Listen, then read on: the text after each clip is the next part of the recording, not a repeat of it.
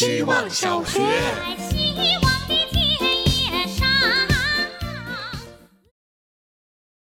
大家好，我是小狗。周末和朋友一起做的事情和我小学三年级做的差不多，例如会把去一栋十八层楼房的楼顶也称作探险，哪怕只是按电梯上去又下来。能够回到自己的小时候，是我长大的重要能力之一。称之为能力，是因为在我看来，表现出小孩的一面，就像是小猫小狗躺在地上，把它的肚子露给你，是一种更为勇敢的表现。之所以很多人一本正经，其实是因为害怕而挡在了小时候的自己前面。所以我挺理解故作大人的人，至少他们会管好自己，不会对我造成困扰，顶多只是让人有点困。我不理解那些装小孩的人，他们是永远都躺在地上的小猫小狗。都是别人在保护他们，他们拒绝长大，就是在逼周围人变老。我珍惜小时候，是珍惜对外界的信任和自我的松弛，但我更珍惜作为一个成年人，哪怕受伤也能自己舔伤口，还能咬人。希望小学，大家好，我是小姑娘。我走进楼下的小店，老板笑呵呵地对我说：“来了呀。”然后就对厨房喊了一声：“一份酸甜排骨打包。”我便坐下来玩手机，可想这一年来，我是吃了一座山一样多的排骨，才换来这份默契。这大概就是积累。任何事情要达到了解程度为从容的地步，积累的过程重要而了不起。排骨山了不起，执着吃某种食物，和某些人固定的聊天，或者吃饭的时候搭配康熙。经常通过什么刺激产生画画的冲动？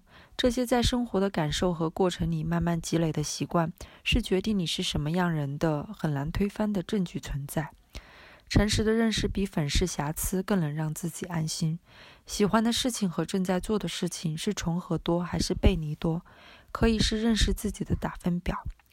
自以为是和自我否定，愚蠢和认知，是不打不相识，最后和平相处的关系。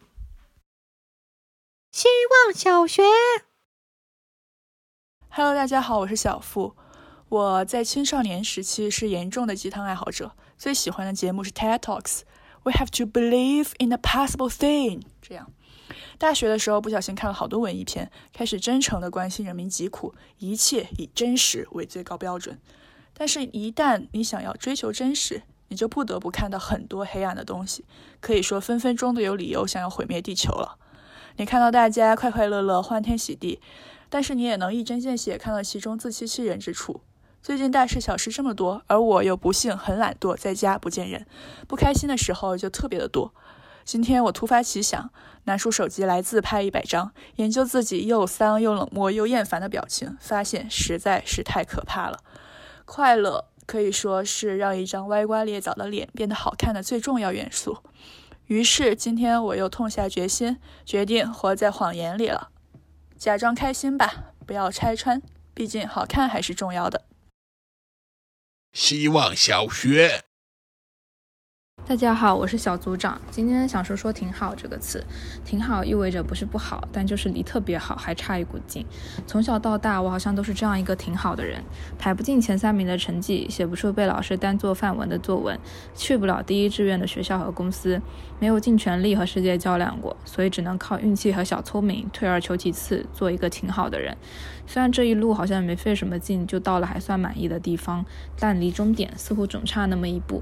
不知道是因为懒得走、不敢走，又或许是不走就有借口，到不了是自己不想走罢了。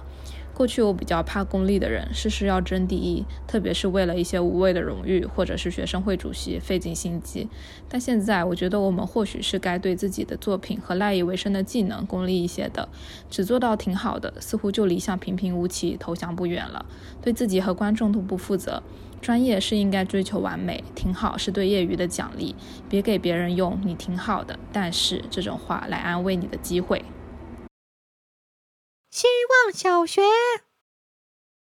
大家好，我是小屁眼。浏览了一遍大家的作业，大家都在聊着日常和家长里短，感觉希望小学的校歌可以暂时用“常回家看看”顶替一阵子了。这两天大家都在聊情色与感情，我觉得上学的兴趣也是一样，就是吧，什么时候觉得自己来感觉了，是真的想要了，往往就会榜上有名，自己也会春风满面。例行公事、交差了事的下场，往往得到的都是假高潮。今天还想跟大家分享两句我觉得非常有激励作用的话。一句是金鹏远公众号里写的：“肥胖是无能的，大部分的肥胖都是不自制、易放弃的后果。”还有一句就是：“焦虑的本质是没有产出，哪怕每天产出一分钟的文字，这一天也是有意义且充实的。”